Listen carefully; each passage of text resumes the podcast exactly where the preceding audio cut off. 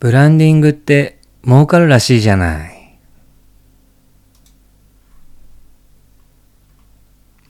はい、えーと、ブランディングでイメチェンのお仕事をしようと格闘中のサンゴです。これからノートで自分の仕事であるブランディングのことを記事にして、記事にとして書いてみようと思います。そこで今回約20個ぐらいあるブランディングの重要キーワードを記事にしようと思うので今回はその初回編として多分皆さん頭の中で分かるようなよく分からないようなブランディングについてこんな感じですよ的な自分なりの考えを書きます。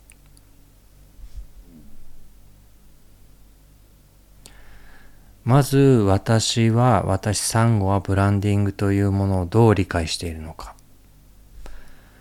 皆さんはブランディングと聞いてどのような認識をお持ちでしょうか？私の仕事はいわゆるブランディングをやっています。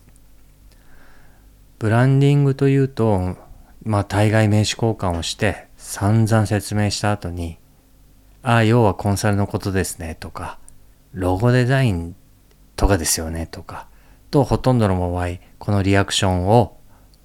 されます。でも自分が思うブランディングっていう言葉の意味はそういう俗に言う色物形の見た目のデザインを作るようなことではありません。例えば自分の理解で言うと代表者さんがどういう思いで今まで仕事をしてきてこれからどう生きていきたいのだろうかとか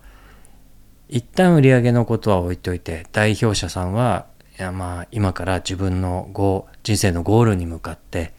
ここからどう生きていきたいのかとかそういう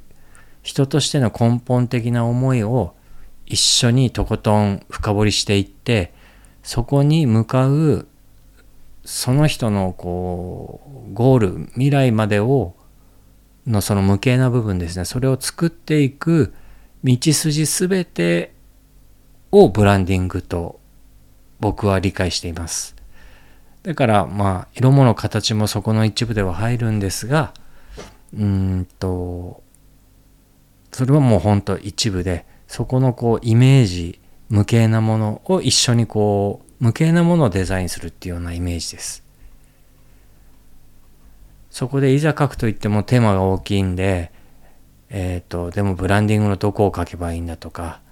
何回にも分けて書けないぞとか大丈夫か俺とかそんな戸惑いが頭の中でぐるぐるぐるぐるしちゃったので何書く？どっから書く？っていうことになってそんな堂々巡りを繰り返した結果えっ、と今回はまずチャット GPT 兄さんにアドバイスを考えてもらおうというしょぼいことを考えました。そのお題でうんと、チャット GPT が出してくれた結論というのが以下の20個のワードです。